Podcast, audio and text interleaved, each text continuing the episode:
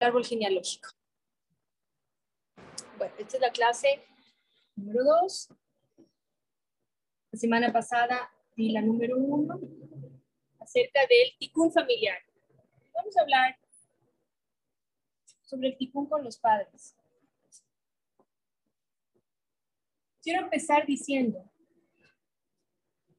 que no hay manera de que nosotros podamos vivir una vida plena, una vida satisfactoria, si no somos conscientes de que somos la causa de absolutamente todo. Dejemos de echar la culpa a mi papá, el maltratador, a mi mamá que me abandonó, a mi papá que me... Yo sé que hay cosas que son imperdonables. Yo sé que mucha gente me va a decir, no, es que un niño, ¿cómo puede tener paz en su corazón si su padre o su madre? Yo lo sé. Créanme que yo vivido cosas muy graves de mi infancia y yo lo sé de corazón, ¿sí? Y sé que desde la mente lógica y la mente racional hay cosas que son imperdonables. Lo sé, lo entiendo, lo acepto. Y quien no lo ve así, pues mis respetos y, realmente se requiere una evolución espiritual que va más allá de cualquier limitación del mundo material para decir, no, sí, eh, todo es perdonable y todo es culpable. Yo sé que hay cosas, instancias y momentos que no son perdonables desde la mente lógica y desde el 1%. Pero al mismo tiempo, tenemos que dejar atrás la idea de que nuestros padres son responsables por la calidad de nuestra vida. Y voy a explicar por qué. Lo primero, ya dije, nosotros somos 100% causa y voy a explicar por qué. Nunca somos del efecto como nos dice la cábala. Mientras nosotros sigamos entendiendo nuestro tikkun como un, un camino, una caja, como un pequeño lugar por el cual transitamos, como decir, esta es la tarea que vine a hacer a esta vida, nos estamos perdiendo, como dicen los mexicanos, un chingo de información de lo que está realmente pasando a nivel de alma. Cuando nosotros bajamos de este plano ya lo explica la Kabbalah y lo he repetido infinitas veces y lo voy a volver a decir, nosotros escogemos los padres que representan el mejor escenario para nuestra evolución espiritual. No estoy diciendo para nuestro confort físico, para nuestra satisfacción material, para que yo sea un niño feliz, para que yo sea un adulto saludable. No estoy diciendo nada de eso. Estoy diciendo para nuestra correcta y perfecta evolución gradual. Antes de bajar a este plano físico, este grupo de almas al cual llamamos familia, este grupo de almas al cual llamamos amigos, hablan entre sí, intercambian información, hablan no con palabras, sino a nivel telepático, como hablan las almas, a nivel de energía, de vibración, y acuerdan o, firman pactos o llegan a acuerdos donde dicen, ok, para tu evolución espiritual, Patricia, lo más conveniente es que de este paquete de almas que está aquí, eh, tal y tal persona sean tus padres. Es lo más conveniente. Y tales y tales van a ser tus abuelos. Y uno acepta. ¿Por qué? Porque el ticún que nosotros venimos a hacer aquí, lo que venimos a trabajar aquí, es en muchas ocasiones lo que necesita nuestra alma manifestar entender, no de nosotros solamente, sino, sino de nosotros como chispas divinas del Creador. Es el Creador queriendo experimentarse, queriendo experimentarse, y sé que es difícil de comprender y vamos a tener un espacio para preguntas después, queriendo experimentarse a través de esa chispa divina a la cual llamamos Patricia, a la cual llamamos Pilar, a la cual llamamos Dominique, Lorena, Tania, lo que sea. ¿sí? Es el creador queriendo experimentarse en esa situación, en esas condiciones, cuánta capacidad de despertar amor tiene en determinado marco energético. De tal forma que cuando nosotros llegamos a este plano físico, ya lo sabemos también, mientras estamos en el vientre materno, el alma recibe toda la información que necesita para poder eh, vivir y experimentar su ticún de una manera que cumple el propósito del tikkun, que es el crecimiento espiritual. El propósito del tikkun es el crecimiento espiritual. Así que el alma evolucione hacia nuevos niveles de amor, de comprensión, de conexión, de luz, hacia nuevos niveles. Pero se nos toca aquí, este huequito, aquí se ve, que tenemos aquí, toca el oponente cuando nacemos y hace que olvidemos absolutamente todo porque es necesario que olvidemos, porque no tiene ningún chiste que sepamos las reglas del juego. Entonces, vemos un bebé, lo vemos chiquito y lo vemos como un contenedor de un alma y nos provoca ternura. Pero lo que tenemos que saber es que ese bebé, aparte de ser ese cuerpo maravilloso, esa, sonrisa dulce, todo, es un paquete de energía. ser humano, no importa la edad que tenga, es un paquete de energía. ¿Qué quiere decir que es un paquete de energía? Que trae dentro de sí todas sus vidas pasadas, el resultado de todas sus vidas pasadas está dentro de ese paquete de energía, trae dentro de sí todas las emociones que sus vidas pasadas le dejaron, por ejemplo, ira, por ejemplo, miedo, por ejemplo, carencia, por ejemplo, alegría, por ejemplo, calma. Todo eso trae dentro de sí. Por eso es que cuando nosotros decimos que somos la causa, es porque en verdad somos la causa.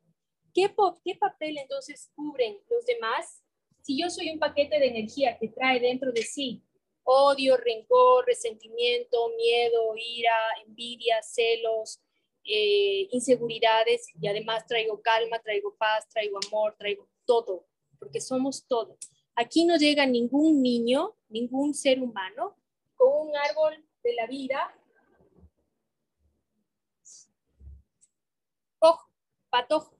No, todos llegamos con este árbol de la vida, con el paquete completo de energía de nuestras vidas pasadas. Sí, quizás haya más peso en una columna que en otra. Nuestro árbol no está equilibrado, por eso tenemos que volver a reencarnar, porque no hemos logrado equilibrar el árbol. Pero venimos con la columna derecha, la columna izquierda y a crear la columna central. ¿Y por qué digo que somos siempre la causa? Porque si yo tengo dentro de mí todas esas emociones, como ya dije, soy un paquete de energía, que tengo todas esas emociones dentro, ¿qué es entonces lo que hacen mis padres, mi pareja, mis hijos? Lo único que hacen es aplastar el botón cuando mi alma está lista para hacer esa parte del trabajo, cuando mi alma está lista para transformar la ira de una ira destructiva en una ira constructiva, va a venir alguien que generalmente son nuestros padres en nuestros primeros años o en nuestra los primeros de los tres en adelante sobre todo, o va a venir nuestra pareja y va a aplastar el botón que activa la ira que destruye dentro de mí. ¿Con qué propósito? Con el propósito de que pueda transformarla. Porque el ticún es simplemente un camino de transformación espiritual, de crecimiento espiritual. ¿A través de qué? De la transformación de la ira destructiva en ira constructiva, de, la envidia, sin capacidad de amarme como soy y crear lo que me corresponde y no lo que estoy copiando de otros o lo que estoy viendo en otros. De, de transformar el miedo en seguridad, ¿sí? Por eso es que yo repito tanto, don't kill the messenger. No maten al mensajero, porque el mensajero lo único que hace es tocar el botón que hace que ese paquete de energía, al cual yo llamo ira, que viene conmigo de vidas pasadas, de encarnaciones pasadas, diga, ok, este paquete está listo para salir al universo y ser transformado. ¿Cómo? A través de mi conciencia, de mi autoconocimiento, de la capacidad que yo tengo como ser humano, con las herramientas que tengo en ese momento con el entorno en que se presenta en ese momento de iluminar. Y esto es muy importante. Nunca va a venir ningún mensajero a aplastar el botón antes de tiempo. Cuando nosotros tenemos la capacidad de transformar cualquiera de estas emociones que venimos cargando de vidas pasadas, es cuando alguien viene y aprieta el botón. Por eso siempre somos la causa. Ahora, que podemos dejar de ser la causa y empezar a ser el resultado de que nos tocaron el botón, y yo digo, ah, es que yo tengo ira porque tú me tocaste donde el botón de la ira, tú me disparaste, sí. Y así vamos por la vida diciendo, tú me dijiste, tú me hiciste y por eso yo reaccioné así. Y por eso te dije esto, y por eso te hice lo otro. Eso no está en modo de resultado. no estamos siendo la causa. No estamos siendo la causa. Pero si yo reconozco dentro de mí, si en ese paquete energético con el que yo nací está todo, y que mis padres, mis hermanos, mis parejas, mis amigos más cercanos, lo único que hacen es de mensajero, del que toca el botón, dice, Tindon, estás listo para trabajar este paquete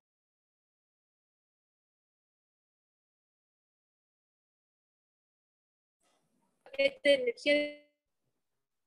Disculpen, disculpen que me entró una llamada. Si yo hago ese ejercicio, entonces estoy transformando mi vida completamente y evitando quedarme encapsulado en una situación que se va a repetir todas las veces que sean necesarias hasta que yo tenga el deseo, la capacidad y la voluntad de decir, esto me pertenece. Esta ira que yo siento, esta frustración, este abandono, este miedo, estas dudas, esta carencia está dentro de mí, me pertenece. Hasta que yo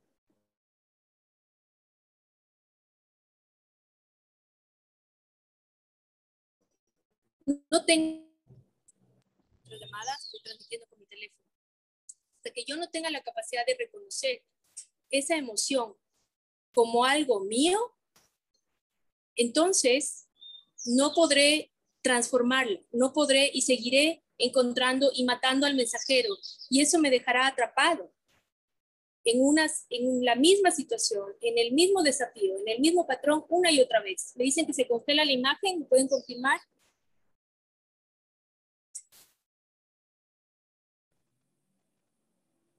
¿Se está congelando la imagen? No, Pati, fueron por las llamadas.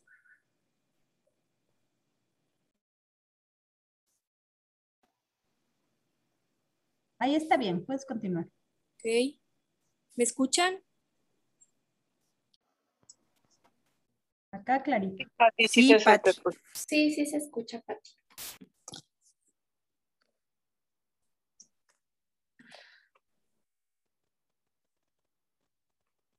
¿Se me escucha bien? ¿Hasta dónde escucharon para repetir si no? ¿De qué parte escucharon? Me entraron dos llamadas porque estoy transmitiendo con el teléfono.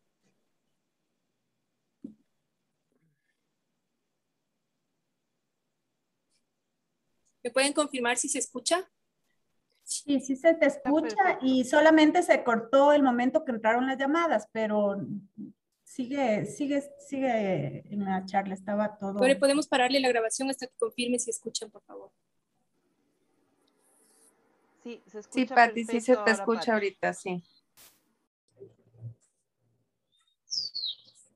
Perdone que se me fue un poco el hilo en esta tratar de reconectarme con lo que estaba tratando de explicar.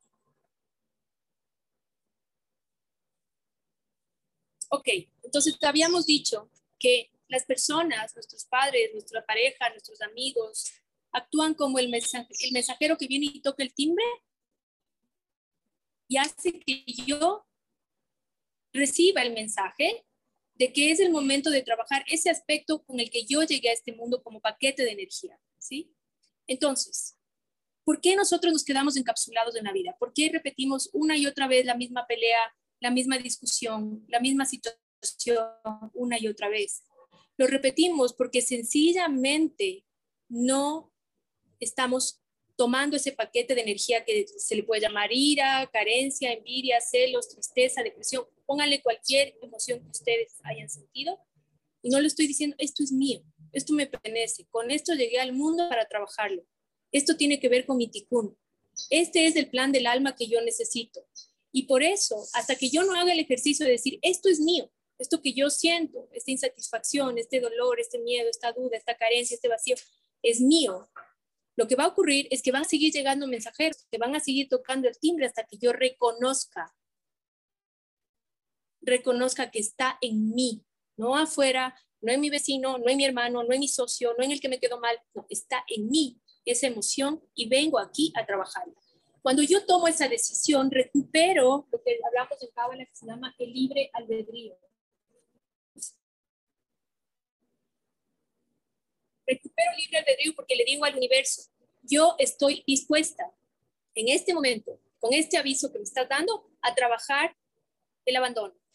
Estoy dispuesta, estoy lista para hacerlo. O también puedo decir, no, él me abandonó o ella me abandonó y él tiene la culpa. Y mientras eso pase, seguirán abandonándome una y otra y otra y otra vez.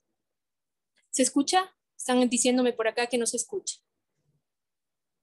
Sí, se escucha. Sí, se escucha clarito. Claro. ¿Alguien puede escribir en el chat, por favor?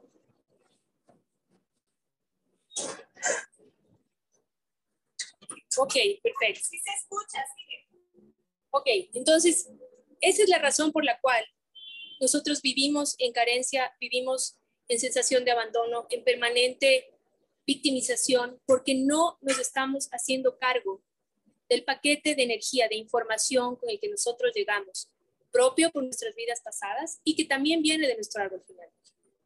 Entonces, visto desde este lugar, cuando yo logro hacerme cargo de eso, recupero el libre albedrío y puedo transformar la ira, el abandono en comprensión. ¿Cómo se hace eso? Lo primero es con información. Información es poder. Si yo conozco mi árbol genealógico, si yo conozco la historia de mis padres, no la historia bonita, la que todo es un cuento de hadas, sino la historia verdadera.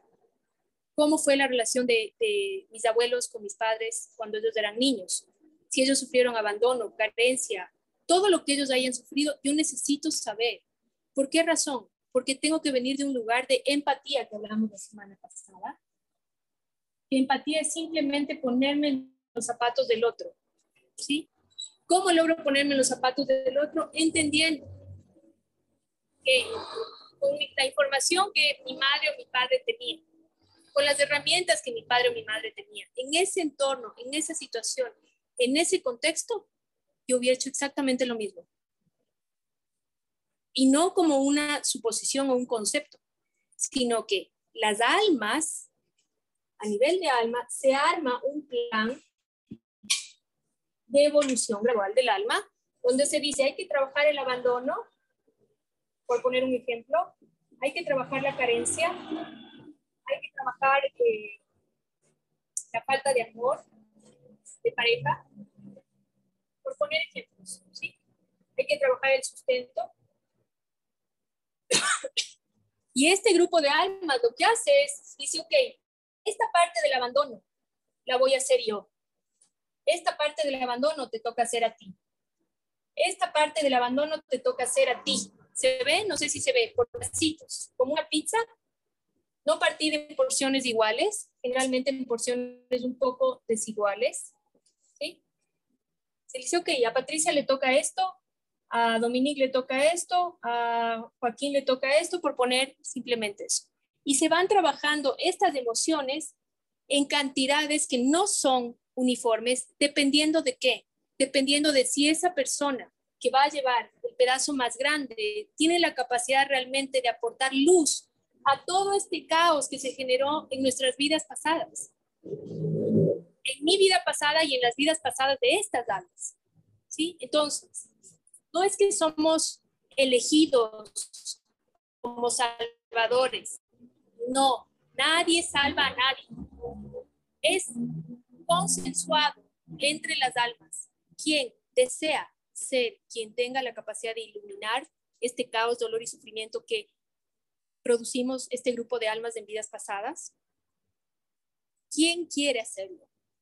Y parece que las personas que quieren hacerlo normalmente son las que tienen más fuerza para transformarlo. A través, cuando digo fuerza, no me refiero a luchar con el proceso. No es una lucha, es una comprensión y la capacidad de iluminar, de endulzar el proceso mío y de todas esas almas a través del conocimiento, el uso de las herramientas, en este caso de la cábala cada vez que nosotros hablamos de procesos, hablamos de endulzar procesos.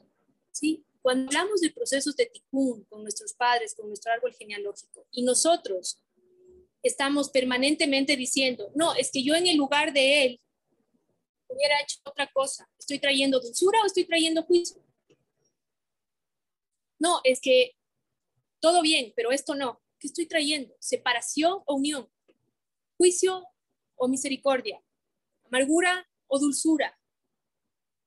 Y créanme que quienes estudiamos Cábala, tenemos la fuerza vital a nivel de alma, a nivel de mente, a nivel de emoción, a nivel de cuerpo, a nivel de recursos, para endulzar ese árbol, para traer luz a ese lugar caótico, porque en muchos árboles puede haber incesto, puede haber asesinatos, puede haber violaciones, puede haber cosas terribles. Desde la mente lógica nunca vamos a poder encontrar respuestas.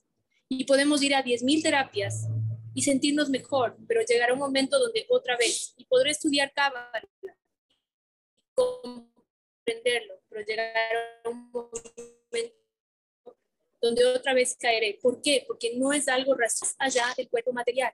Estamos hablando de almas, estamos hablando de que el Creador, a través de estas chispas divinas a las cuales llamamos alma, el Creador, a través de estas chispas divinas a las cuales llamamos alma, está queriendo experimentarse en ese caos. ¿Con el propósito de qué? De saber que lo puede iluminar. ¿Con el propósito de qué? De que lo puede compartir, de que puede darse, sentirse desde un lugar diferente. Ahora, tratar de entender cómo puedo explicar esto.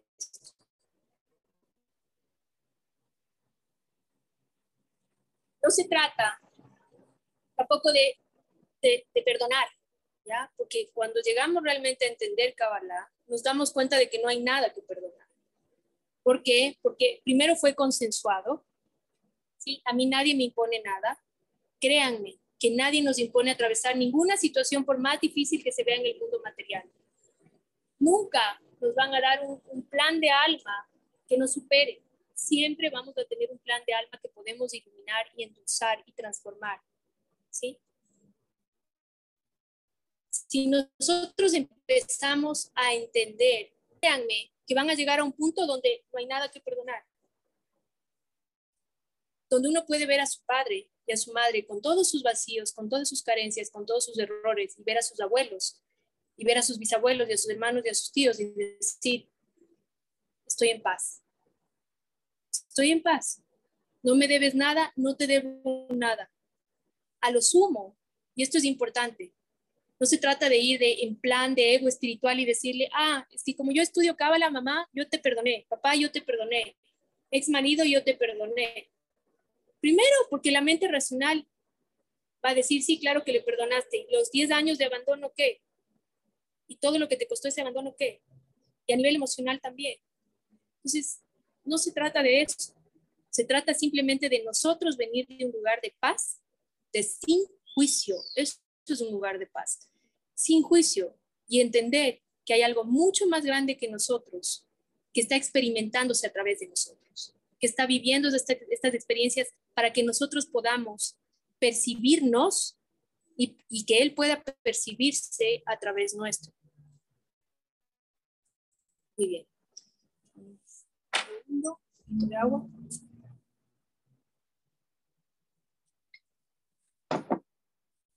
Ok, ahora, ¿qué sí podemos hacer nosotros? ¿Sí? a través de una meditación o a través de simplemente de una intención pura y clara y constante, porque la intención pura, clara y constante es lo que yo explico en el curso cómo hacer que las cosas pasen. Simplemente con una intención pura, clara y constante, sí podemos hacerles sentir a ellos que ellos deben perdonarse. ¿Por qué? Porque el caos que se experimenta ¿sí? y que se va permeando a las, a las generaciones hacia abajo ocurre porque estas personas no tuvieron la capacidad de iluminar ese árbol, no tuvieron la capacidad de endulzar el proceso y siguieron juzgándose y juzgando a todos los demás de manera negativa. Por eso el, caos se sigue premiando hacia abajo. Pero si nosotros, como lo expliqué en la clase pasada, tenemos la capacidad de detener el proceso, ¿sí? De decir, ok, desde el punto de vista racional, nada de esto me hace sentido. Pero sí hay una semilla espiritual para todo esto. Lo que trae paz a la vida de nosotros es cuando tenemos la capacidad de darle un significado espiritual a nuestras vivencias materiales. Mientras nosotros queramos responder desde la desde la emoción a la experiencia material, siempre celos, quiero vengarme, esto no es justo, soy víctima, ¿sí? Pero cuando nosotros ampliamos la visión hacia una inteligencia espiritual y buscamos la semilla espiritual de todo esto, entonces hay paz, hay tranquilidad, no hay nada que perdonar. Y si ustedes están accediendo a Cábala es porque tienen la suficiente fuerza vital a nivel de alma, a nivel de emociones, a nivel de todo, para endulzar el trabajo del alma. Ahora, ¿qué es lo que ocurre naturalmente para que nadie se me confunda? Cuando yo tengo un padre, vamos a hablar de las madres de acción. Vamos a hablar de las mamitas que somos cosas serias, ¿no? Los papás son cosas serias también, pero a otro nivel. Yo no soy ni feminista ni machista. Vamos a hablar de las mamás. Somos tenaces, ¿sí? Si yo tengo una madre que me abandonó, por poner un ejemplo, la mente racional, ¿qué dice? la mente subconsciente también, que no es, la que no es del alma. La mente subconsciente es otra cosa. Lo natural es, o yo abandono intencionalmente o sin intención también, yo sobreprotejo soy la típica mamá que llama todo el día, que quiere saber qué hacen los hijos, que quiere decirles lo que tienen que hacer, lo que tienen que decir, cómo tienen que hacer y cómo tienen que decir. Y aquí quiero que ustedes mamás hagan ese ejercicio. A sus hijos, ¿están en este lado? Porque en algún punto su alma reconoce el abandono en su existencia. Y claro, cuando yo quiero sobreproteger, tan grave como abandonar. Y no lo digo yo, lo dice la psicología actual también. Cuando yo le digo a mi hijo adulto, a mi hijo adolescente incluso, lo que tiene que hacer, lo que tiene que decir, lo que tiene que pensar, porque lo quiero proteger y que no sufra, estoy estropeando, lo estoy dañando, lo estoy lastimando. Entonces, ¿qué es? Voy a borrar esto, ¿sí? Igual, si tengo un padre alcohólico, o soy alcohólico o soy abstemio, ¿no? Si tengo un padre drogadicto, soy drogadicto, o, o no me acerco ni a un tabaco, ni a un chicle, ni a un chocolate, porque tengo miedo de hacerme adicto. Eh, tengo un padre agresivo, entonces soy agresivo o soy un pan dulce que no tiene la capacidad de poner límites a sus hijos. ¿Sí? La mente es dual. La mente, el mundo material, es blanco-negro, árbol del conocimiento del bien y del mal. Blanco-negro, bueno, malo, bonito, feo, positivo, negativo. Nosotros queremos ir al árbol de la vida, no queremos el árbol binario. Entonces, ¿qué es endulzar, ¿qué es iluminar el caos de mi, de mi ticún y del ticún familiar y todo? ¿Qué es? Es, me abandonan. Ojo que no estoy cambiando la realidad, ni material ni espiritual. Seguimos con el abandono. Me abandonan. Yo abandono. Sobreprotejo. o encuentro el equilibrio, la tercera columna. Cuando yo tengo la capacidad de encontrar el equilibrio, tengo la capacidad de qué? De crear el árbol de la vida en mi ticún personal y de iluminar y traer amor al ticún familiar. Pero si yo estoy en el abandono, estoy en la sobreprotección, no estoy haciendo el ticún, no estoy iluminando el árbol, no estoy endulzando el proceso. Ambos extremos son igual de tóxicos y de dañinos nosotros estudiamos Cábala para qué? Para tener la capacidad de crear equilibrio, de crear balance, en que en la vivencia que tengamos, no importa cómo se llame, no importa cómo se vea. El trabajo de un estudiante de Cábala es buscar el equilibrio, es buscar la tercera columna, porque solamente con la tercera columna es como el árbol se puede sostener adecuadamente y nosotros podemos crear aquí crear un patrimonio espiritual diferente para nuestros hijos y para nuestras futuras generaciones. Un patrimonio espiritual. Y sé que mucha gente está preocupada en el patrimonio de las casas y de la educación y todo. Sí, perfecto. Hay que preocuparse, hay que hacerlo, hay que dejarles todo lo que podamos de herramientas en el mundo material para que tengan la mejor vida posible. Pero esto esto es lo que nosotros vinimos a hacer, a endulzar, a iluminar, a transformar cualquier desequilibrio que haya habido en el árbol y en este, en este paquete de almas, en este paquete energético de almas, a través de crear la tercera columna del árbol de la vida. Si nosotros no estamos creando la tercera columna en, el árbol de la vida, no estamos haciendo nuestro tikkun y no estamos cumpliendo con ese plan de estas almas que acordaron vivir determinadas experiencias.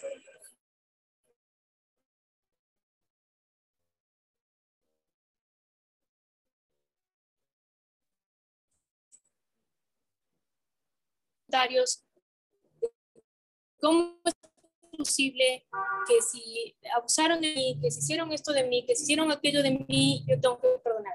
No estoy diciendo que hay que perdonar. Estoy diciendo que hay que entender datos del otro. Voy a poner un ejemplo.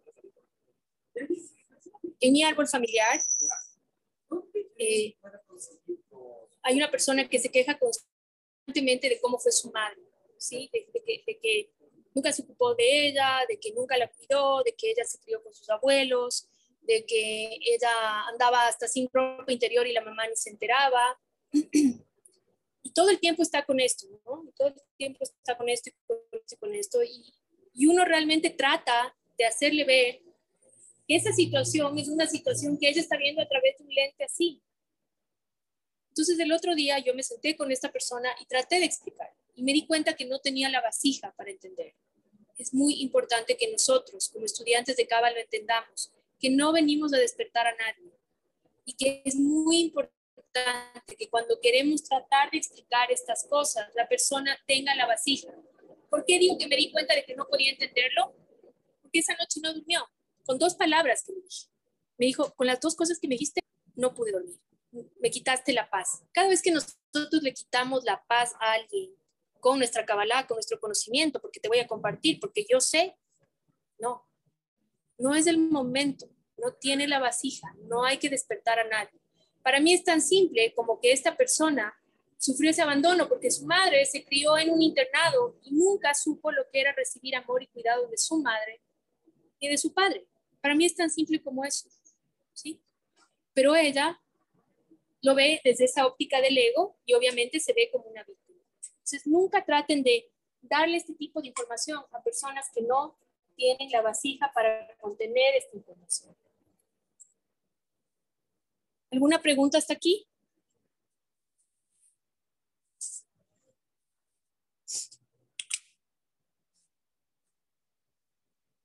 Sí, todo bien, todo claro. Entonces, para terminar, un minuto más y pasamos a preguntas.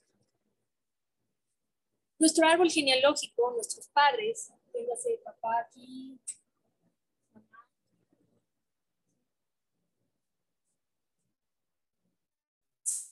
Si la vivencia es abandono, por ejemplo, hablo del abandono porque esa es una de mis heridas, ¿ok? Si la vivencia es de abandono, es porque de alguna manera yo tengo que aprender que nunca estoy sola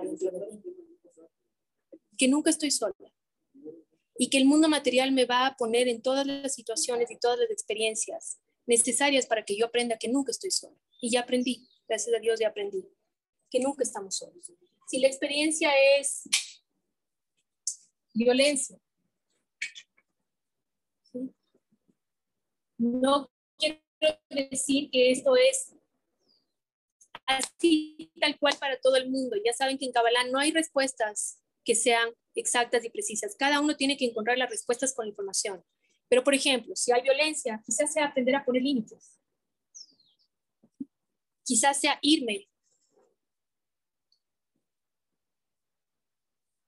No se sabe. Cada uno tiene que encontrar sus respuestas basado en sus experiencias.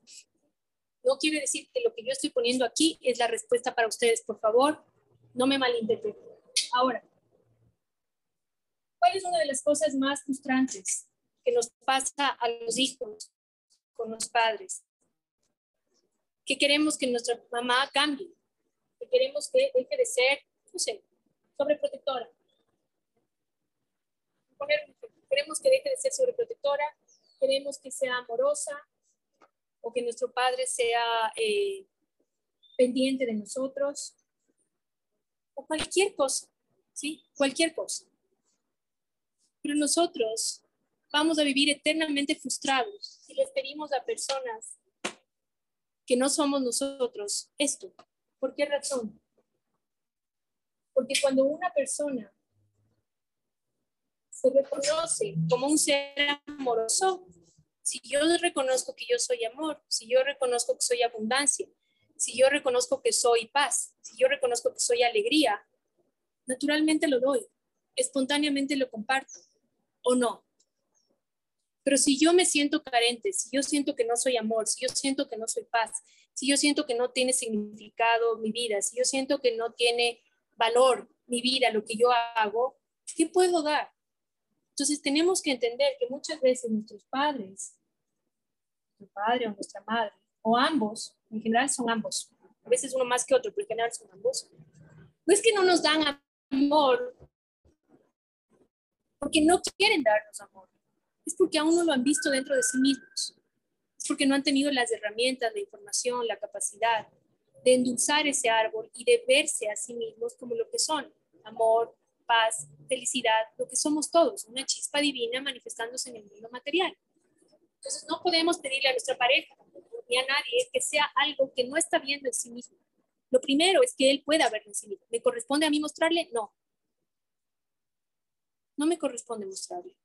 Él tendrá su paquete de energía para trabajar en su ticún y vendrá el mensajero correcto, idóneo y perfecto en el momento en el que sea necesario que ese mensajero puedo ser yo en algún momento, claro que sí, pero no desde el razonamiento de, como soy espiritual y aprendí Kabbalah, entonces te voy a hacer trabajar la ira, ping, o te voy a hacer trabajar el abandono, o te voy a hacer trabajar la envidia, y voy y le toco los botones desde ese punto de vista de la mente dual, árbol del conocimiento del bien y del mal, lógica primitiva, racional de alguien que tiene ego espiritual. No, si de pronto las circunstancias se dan y todo se va alineando para, y de pronto tengo una discusión donde espontáneamente brota de mí que le toco un botón, eso es otra historia. Pero yo no puedo tener un plan para despertar a mi mamá y a mi papá espiritualmente porque no es posible. Eso es de ego espiritual. Por favor, cuidado con eso. ¿Sí? Mucho cuidado. Entonces, cuando una persona está consciente de que es amor, de que es paz, de que es una chispa divina del Creador, con todos esos atributos, de qué es abundante, de qué es claridad,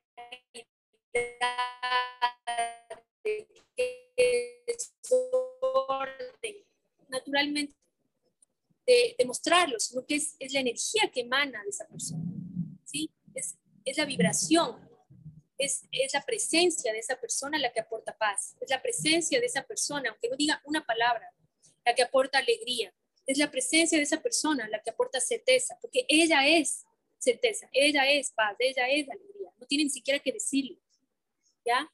Y algo que a mí me ha servido mucho y que les quiero compartir es, por supuesto que nuestro papá y nuestra mamá y nuestro, ya dije, lo voy a volver a repetir solamente para que quede súper estacionado en este audio, en esta clase y ojalá en la cabeza de ustedes.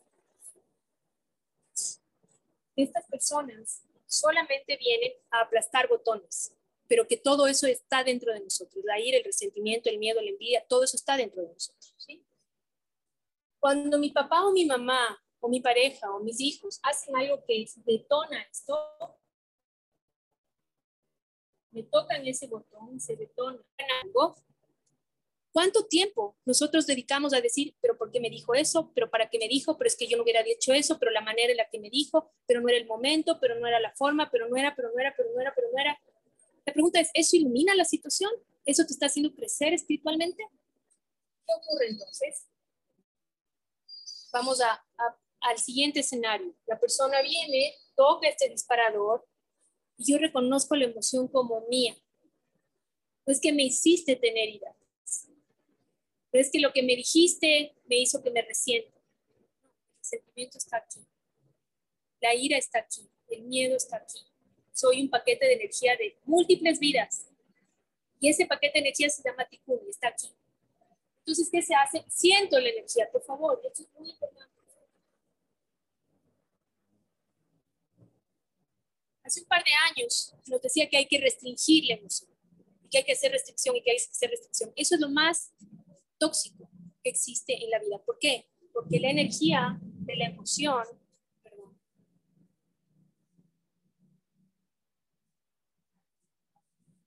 la energía de la emoción no se puede reprimir, porque es agua, es elemento agua. Traten ustedes de encerrar una lluvia, sí, lo van a poder contener por un rato, pero va a acabar desbordándose. Y el problema de cuando nosotros no restringimos una emoción y no la sentimos y no la experimentamos en su totalidad, es que el cuerpo va a acabar mostrándolo. Y de hecho, la gente que es especialista en bio neuroemoción dicen que las dolencias del cuerpo en general son situaciones con los padres que no han sido arregladas, en general. No estoy diciendo que sea así, por favor, no se me malinterprete.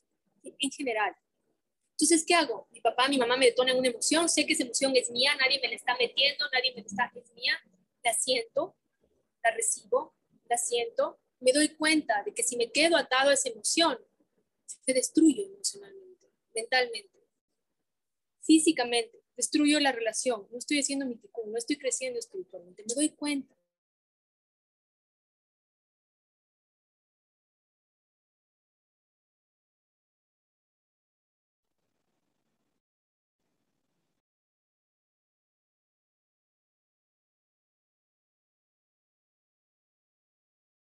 La pausa se hace en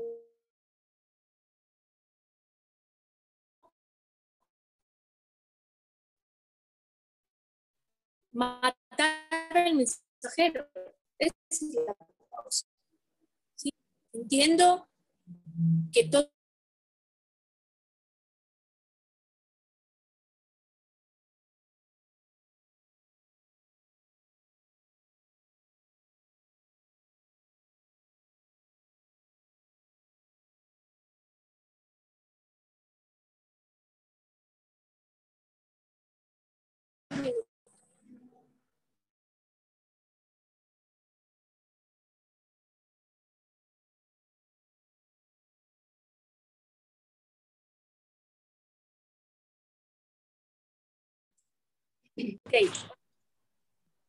Entonces, no mato al mensajero, ¿no es cierto?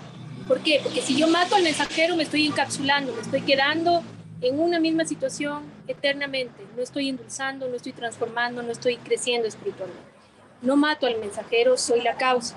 Digo, esto está dentro de mí, siento la emoción, no la reprimo, no la restringo, porque lo he hablado infinitas veces, no se trata de reprimir la emoción, porque la emoción se va a mostrar en que mi cuerpo, Dios no lo permita, se enferme, en que la relación se deteriore, en que mis proyectos, mis emprendimientos y todo se vean contaminados por esta energía, porque ya hemos hablado mil veces de que el mundo espiritual es circular. Entonces, lo que pasa aquí con mis padres afecta a mi dinero. Lo que pasa aquí con mis hijos afecta a mi salud física.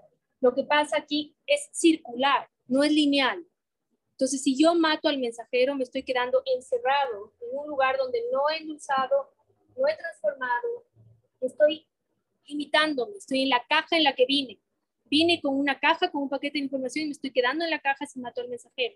Si yo, en cambio, recibo el mensaje, digo, esto está en mí, lo siento, siento la ira, siento el miedo, siento la duda, siento el abandono, hago una pausa y digo, ok, esto es lo que vine a transformar. ¿Cómo puedo transformarlo? ¿Cómo puedo endulzar esta situación? Y no me quedo pegado a eso, entonces estoy transformando espiritualmente, creciendo espiritualmente. Ahora, ¿qué se puede utilizar para eso? Ya lo hemos hablado en veces. Meditar, hacerse de acá, voluntariar, ocuparme de otros para ayudarme a mí a transformar ese dolor, ese miedo, esa angustia en algo luminoso, para ayudarme a mí a endulzar ese proceso y hacerlo bonito y dulce y de crecimiento espiritual para mí. Cuando nosotros no hacemos eso, solamente restringimos, el resultado son dos cosas. Uno, que la gente puede enfermar, seguro.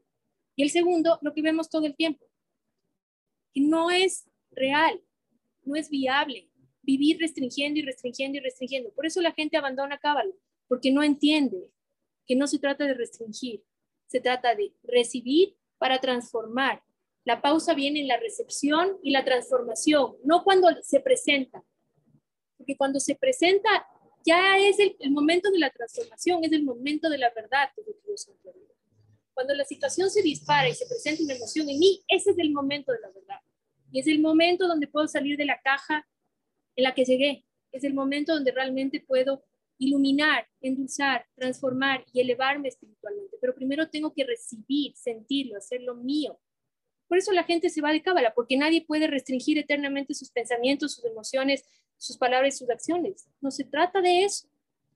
Se trata de recibo la situación, no mato al mensajero de la primera pausa, sé que esto está dentro de mí y sé que lo puedo transformar y no me quedo atado al sufrimiento, al dolor, al miedo, sino que lo voy transformando a través del voluntariado, de la tzedakah, de la meditación, de compartir, de darme cuenta de que puedo responder desde un lugar diferente, de entender que si está en mi proceso es porque vine a iluminarlo y a transformarlo, más que estudio cábala, porque en mi entorno en general nadie tiene las herramientas que me proporciona la cábala.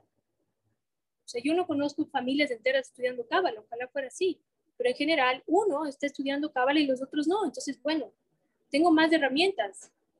Quizás es porque en verdad soy yo quien puede transformarlo, y no mi, no mi pareja, y no mi papá, y no mi mamá, y no mi hermano, y no mi vecino, y no mi socio. Quizás soy yo el que puede transformarlo. Y esto no quiere decir que hay que ser mártires. No se me malinterprete. Siempre equilibrio. Cuando tengo que decir no, lo digo no de forma clara y contundente sin ningún tipo de temor. Pero al mismo tiempo, con esa misma capacidad de decir no, tengo que saber que, es, que esa misma fuerza para decir no está dentro de mí para transformar cualquier situación que se presente en mi camino. Ok. Finalmente, cuando yo estoy todo el tiempo rumiando lo que me dijo mi pareja, lo que me hizo mi papá, lo que me hizo mi mamá, ese rumiar, que se dice rumiar incluso en términos de psicología, de estar machacando las cosas, lo que está haciendo es drenando energía de mi alma, de mi clic, bajando energía, bajando energía, bajando energía, bajando, bajando energía, bajando energía y bajando energía, pero no está realmente transformando nada. Entonces, listo, no rumiar, aceptar, transformar y dejar ir. Existe un concepto en Kabbalah que es let go, dejar ir. Cuando yo dejo ir, no lo dejo ir ni porque estoy rendida, ni porque estoy exhausta, ni porque ya no puedo lidiar con esto, sino porque en verdad lo endulcé, lo transformé y lo regreso al universo. No me quedo con ese paquete de energía de, ay, yo soy tan espiritual que perdoné, que vencí, que ego espiritual. Total, ego espiritual. No. Sí, esto pasó, lo transformé y lo dejé ir. Lo devolví iluminado al árbol genealógico iluminado al universo de las almas. Preguntas. Vamos a hacer las preguntas desde dentro porque creo que el internet no está muy bueno aquí afuera. Así que me salgo un ratito y ya vuelvo a entrar.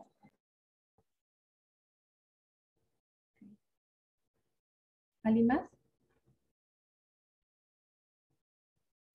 Pero el tema es hacer la confrontación. Es encontrar el amor el amor que existe. Hacer la confrontación tal vez desde otro punto. Alguien me impone algo a mí. Es un acuerdo de almas bajo el cual todos estamos, valga la redundancia, de acuerdo en que así sea, de acuerdo en cada uno experimentar y vivir el rol que, que nos toca en el plano material. y ya, encontrar el amor.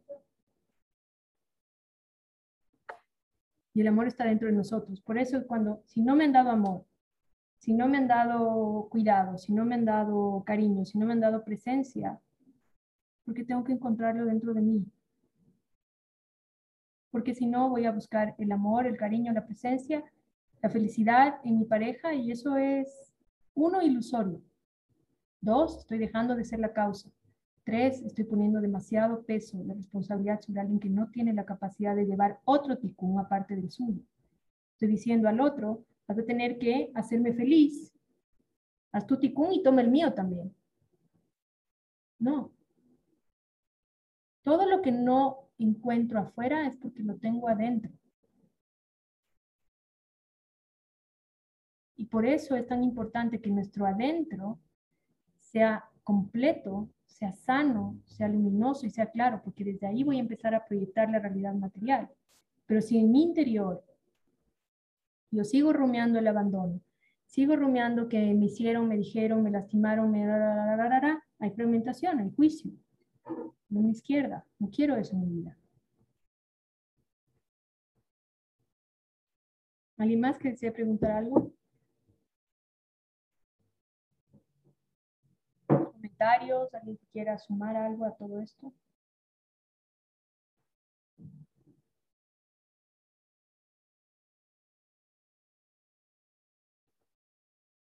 Y ahora en este tiempo hay tantas y tantas herramientas para, para poder entender nuestro proceso espiritual, no solamente la cábala.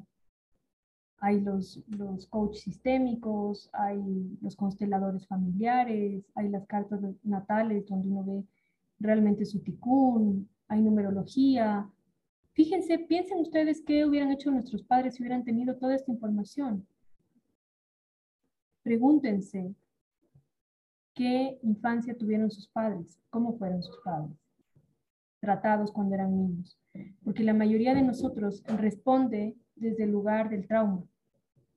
Cuando no tiene espiritualidad, responde desde el lugar del trauma. Entonces, cuando tenemos un padre que está siendo agresivo, por ejemplo, por ejemplo, porque no ha superado lo agresivo que fueron con él cuando era niño, cuando era adolescente, cuando era niño sobre todo. Y es ese niño de, de 10 años que fue maltratado, que fue pegado, que sea, que está defendiéndose, pegando también. Entonces, cuando uno entiende eso, se va toda la niebla que delante de nuestros ojos. Se ve la luz. Adelante, Paulina. Buenos días con todos. La pregunta es justo en, en este momento de, en el que reconocemos, no sé, la agresividad. Ah, ahí me oyen, ahí me oyen mejor. En ese momento que nosotros descubrimos el, la corrección, digamos, con, con el, el, entorno familiar, pero cuando se tratan cosas, por ejemplo, como de agresividad, de maltrato, eh, también es, eh, yo me pregunto, en el caso de las correcciones familiares, también es válido el, abandonar, ¿no? El, cómo es el, abrirse, porque no necesariamente quiere decir que para hacer tu corrección tengas que seguir en el mismo círculo. ¿Por qué? ¿Por qué pregunto esto? Porque a nosotros se nos ha inculcado que eh, como es marido, como es papá, como es mamá, como es hermano, tengo que, como es mi familia, me toca. Lo importante no es quedarte o irte. Lo importante es lo que tú estás sintiendo al quedarte o al irte. Voy a repetir. Ok, si no hay más preguntas, entonces, pues bueno, esta fue la clase del árbol genealógico, del ticún familiar, la relación con nuestros padres para Fundación Cábala en Sukkot del año 5782. Muchas gracias a todos. Y por supuesto que esto va a quedar subido a podcast, lo pueden compartir, volver a oír. Sé que es mucha información y no me pidan que lo repita porque no, no voy a saber repetirlo, porque se me va el hilo y ya no puedo volver a repetirlo. Así que por suerte queda grabado y se puede volver a escuchar las veces que sean necesarias. Un abrazo a todos. Vengan al azúcar, aprovechen esa energía que está increíble. Un beso.